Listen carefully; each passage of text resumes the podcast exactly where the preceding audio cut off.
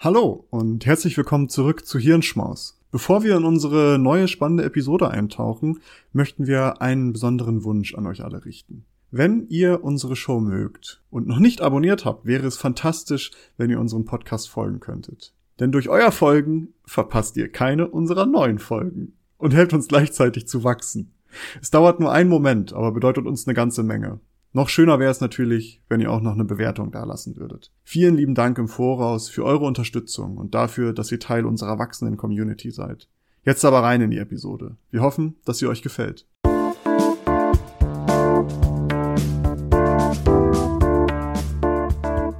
Hallo und herzlich willkommen zu einer neuen Ausgabe unserer Lunch Breaks, unserer kurzen, knackigen 15 Minuten, Minuten Formate. Und ohne jetzt da viel mit Begrüßung zu verbrauchen, überreiche ich das Wort an Maurice, der uns heute einen Lunch Break mitgebracht hat. Maurice, was ist unser Thema? Du hast gesagt, top aktuell. Ja, ja, ist ganz heißes Thema. Jetzt vor zwei Tagen, also bei Aufnahme, äh, bei Veröffentlichung nicht mehr ganz, ist eine, äh, ist eine, sind neue Artikel veröffentlicht worden und über die möchte ich einmal sprechen und es geht im Grunde genommen um äh, neue alte Menschen, sage ich mal so. Neue alte Menschen. Ja, und zwar, es geht um unsere Vorfahren herauszufinden, wer jetzt wirklich unser Vorfahre ist, also des jetzigen Menschen, ist eigentlich nicht so wirklich möglich, weil es so tausende meist unvollständige Fossile gibt, äh, die nur schwierig, geo schwierig äh, geografisch und zeitlich voneinander abgegrenzt werden können. Also da jetzt wirklich so einen Stamm Stammbaum irgendwie rausfinden zu können, äh, ist meistens ein bisschen bisschen schwierig. Aber ich möchte mal einen kurzen Abriss des derzeitigen wissenschaftlichen Konsenses geben, was die so denken, wie jetzt unser Stammbaum so aussieht. Also es gibt erstmal, erstmal waren auf der Welt sogenannte Hominiden unterwegs. Ähm, Hominiden sind sowas Menschenähnliches, ne, natürlich. Und äh, der älteste uns bekannte Hominid ist der Ororin tugenensis und äh, der Sahelanthropus tachendensis. Nee, tachdensis. Ähm, die lebten vor circa sieben bis äh, vor circa sechs bis sieben Millionen Jahren in Afrika, liefen überwiegend auf den Hinterbeinen, aber hatten noch ein sehr, sehr kleines Gehirn. Hm. Äh, nicht viel verändert. ich wollte gerade sagen. ähm, danach kam im Grunde genommen der Aridipethecus cadaver und der Aridipethecus ramidus. Die lebten ebenfalls in Afrika, aber erst so vor 6 bis 4,5 Millionen Jahren. Die kletterten noch viel in Bäumen, hielten sich aber auch auf dem Boden auf und äh, so, wenn sie sich auf dem Boden aufhielten, sind sie auf zwei Beinen gegangen. Dann äh, kam so das nächste große, was dann kam, war der Australopithecus afarensis und den kennen mhm. vielleicht auch die meisten jetzt nicht unter dem lateinischen Namen, aber warum das gleich? Äh, der hat ungefähr vor 3,6 bis 3 Millionen Jahren gelebt, ging aufrecht, war gerade mal so ein Meter groß ungefähr, hatte noch ein kleines Gehirn und ähm, es ist da halt eigentlich weitestgehender Konsens, dass, dass dieser Australopithecus afarensis ein direkter Vorfahre des modernen Menschen ist. Bekannt ist der vor allem wegen Lucy. Die, äh, den Namen hast du wahrscheinlich auch schon mal gehört, oder? Lucy? Also den Namen schon. Ähm, das ist tatsächlich ein sehr gut erhaltenes Skelett einer jungen Frau, was gefunden wurde und äh, was dann viel untersucht wurde und ähnliches. Und darum kennen das vielleicht viele Menschen, den Australopithecus afarensis. Mhm. Das sind jetzt aber wirklich so Vorgeplänkel, weil jetzt fängt so das Zeitalter der Homos an. Das ist äh, ein Kennzeichen, also alles, was mit Homo betitelt ist, ist dann so bestimmte morpho morphologische Merkmale, die erfüllt werden müssen, die halt dem modernen Menschen sehr ähnlich sind und dass die auch schon erweiterte kognitive Fähigkeiten hatten, also zum Beispiel um Werkzeuge herzustellen zur Aasverwertung oder zur Jagd oder ähnliches. Und da ist eigentlich einer der ältesten Homos, die wir kennen, ist der Homo habilis. Der lebte vor circa 2,5 bis 1,5 Millionen Jahre in, äh, in Afrika und hatte schon ein deutlich größeres Gehirn als die ähm, anderen Hominiden, die wir gerade besprochen haben. Aber dieses Gehirn war immer noch gerade so, gerade mal halb so groß wie unser jetziges.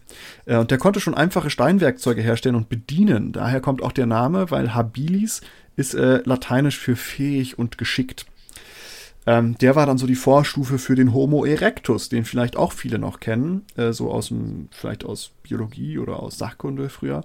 Der lebte vor circa 1,5, äh, 1,8 Millionen Jahren in Afrika, hatte ein noch größeres Schädelfassungsvermögen und konnte bereits aufwendigere Werkzeuge herstellen.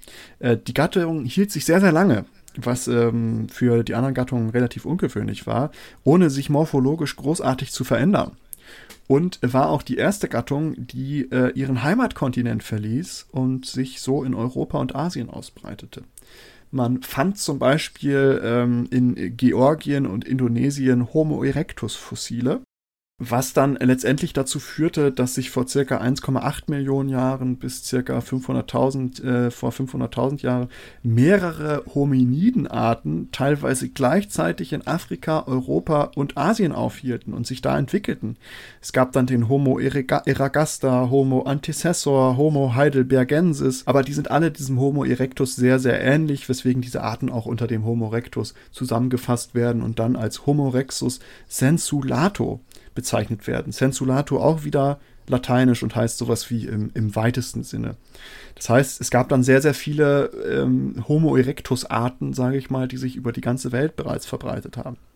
Homo erectis? Homo erectis, die, die Homo erectis. ähm, aber jetzt, wenn wir wirklich zum modernen Menschen kommen, ist natürlich ähm, jemand anders interessant, eine andere Homo-Gruppe oder zwei Homo-Gruppen. Denn aus diesem, auf diesem Homo erectus folgte der Homo neanderthalensis und der Homo sapiens. Und Mensch. der Neandertaler, wie wir ihn vielleicht besser nennen, äh, den kennen auch einige, gerade in Deutschland, wo wir ja auch viel mit Neandertalern zu tun haben, sage ich mal. Nach wie vor. Nach wie vor. Ähm, die Neandertaler entstanden circa so vor 20.000 Jahren und starben vor knapp 30.000 Jahren wieder aus. Warum weiß man nicht so ganz genau, warum die wieder ausgestorben sind, aber die hatten recht große Gehirne, die waren fast so groß wie unsere und äh, ähnelten uns äußerlich schon relativ weitestgehend.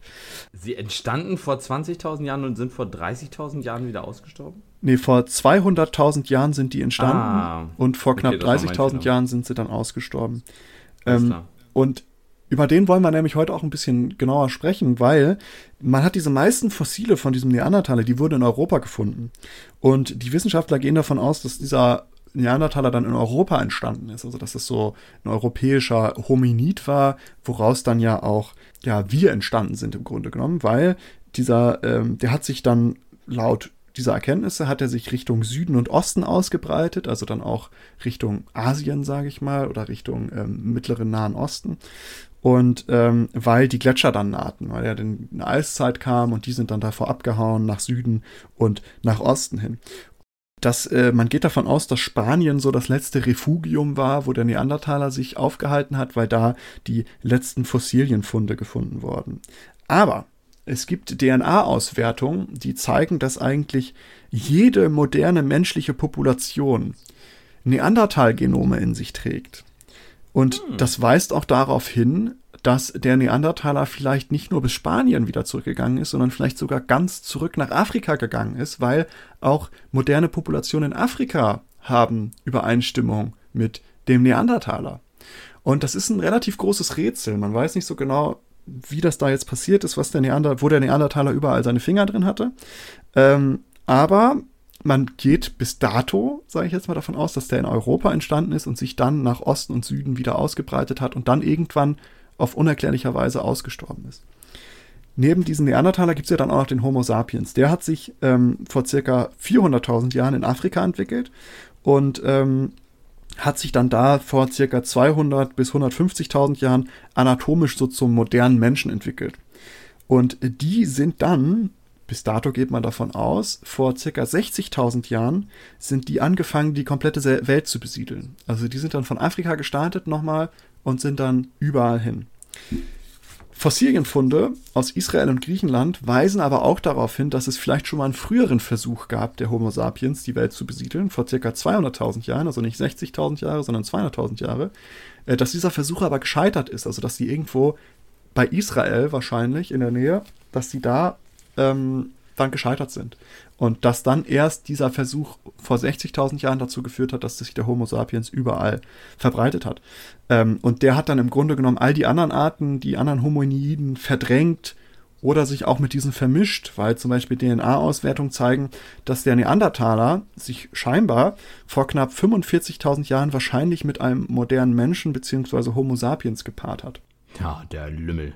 Und äh, jetzt kommen wir nämlich zu dem, was jetzt neu ist. Also das ist das, der Stand, den man momentan hatte. Und jetzt gibt's eine neue Entdeckung. Ähm, aber vielleicht erstmal zu den offenen Fragen. Was sind so diese offenen Fragen? Es gibt Fossilienfunde, eigentlich Zähne aus Asien, die dafür sprechen, dass der Homo sapiens bereits vor knapp 80.000 Jahren in Asien war. Man ist bis jetzt davon ausgegangen, dass der eigentlich erst so vor 60.000 Jahren angefangen ist, sich auszubreiten. Aber es gibt Funde, die dafür sprechen, dass der schon vor 80.000 Jahren ungefähr da war. Also viel, viel früher als in Europa. Ähm, wie und warum, das ist eigentlich unklar. Man könnte vielleicht davon abgehen, dass es eine andere Abstammung ist, also dass die sich dann doch irgendwie, dass dieser viel geschlagene Versuch damals, dass der vielleicht doch gar nicht so viel geschlagen war, die sich dann doch noch weiter ausgebreitet haben.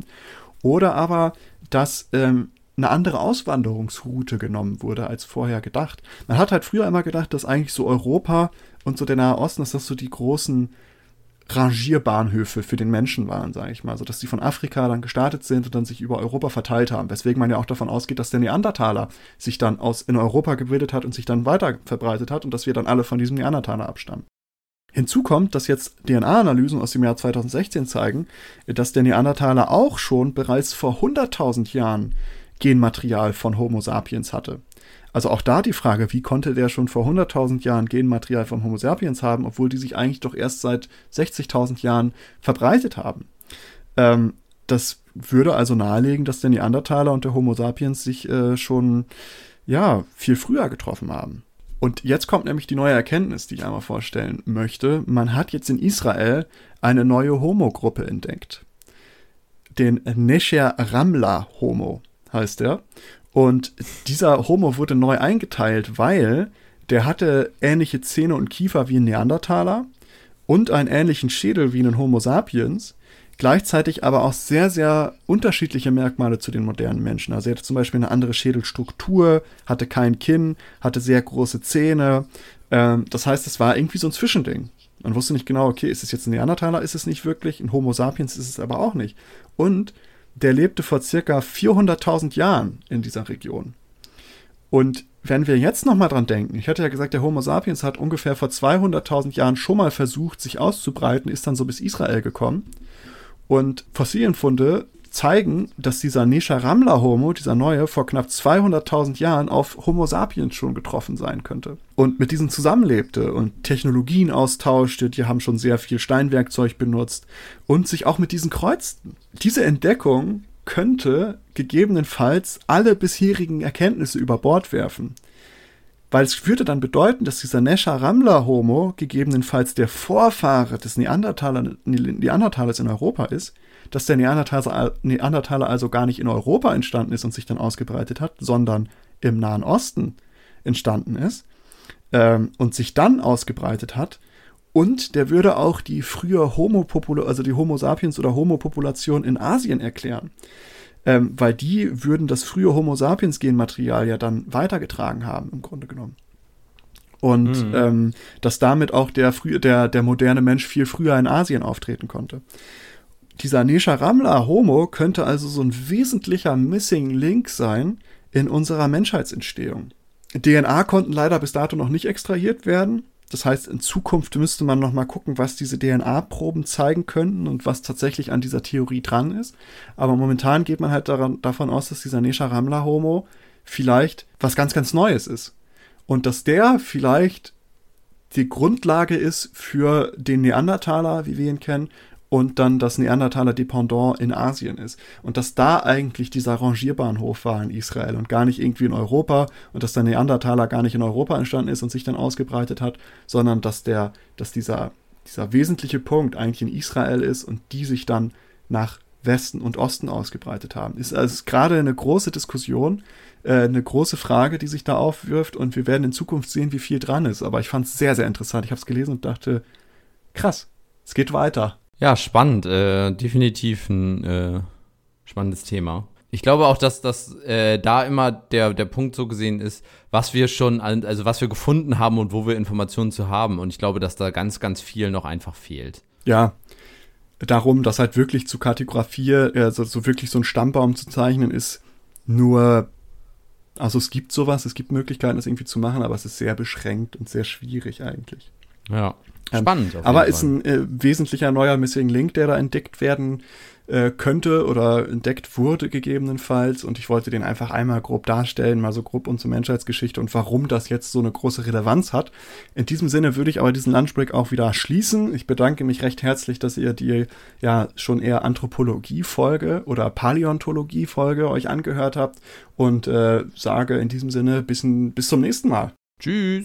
Danke, dass ihr diese Episode komplett gehört habt. Solltet ihr uns hier noch nicht folgen, würden wir uns sehr freuen, wenn ihr unseren Podcast abonniert und bewertet. Wir stecken viel Arbeit in dieses Projekt und freuen uns über jedes Feedback. Folgt uns gerne auch auf Instagram und oder Twitter, wenn ihr absolut nichts mehr verpassen wollt. Links dazu findet ihr in der Episodenbeschreibung. Danke für den Support, hoffentlich bis zum nächsten Mal.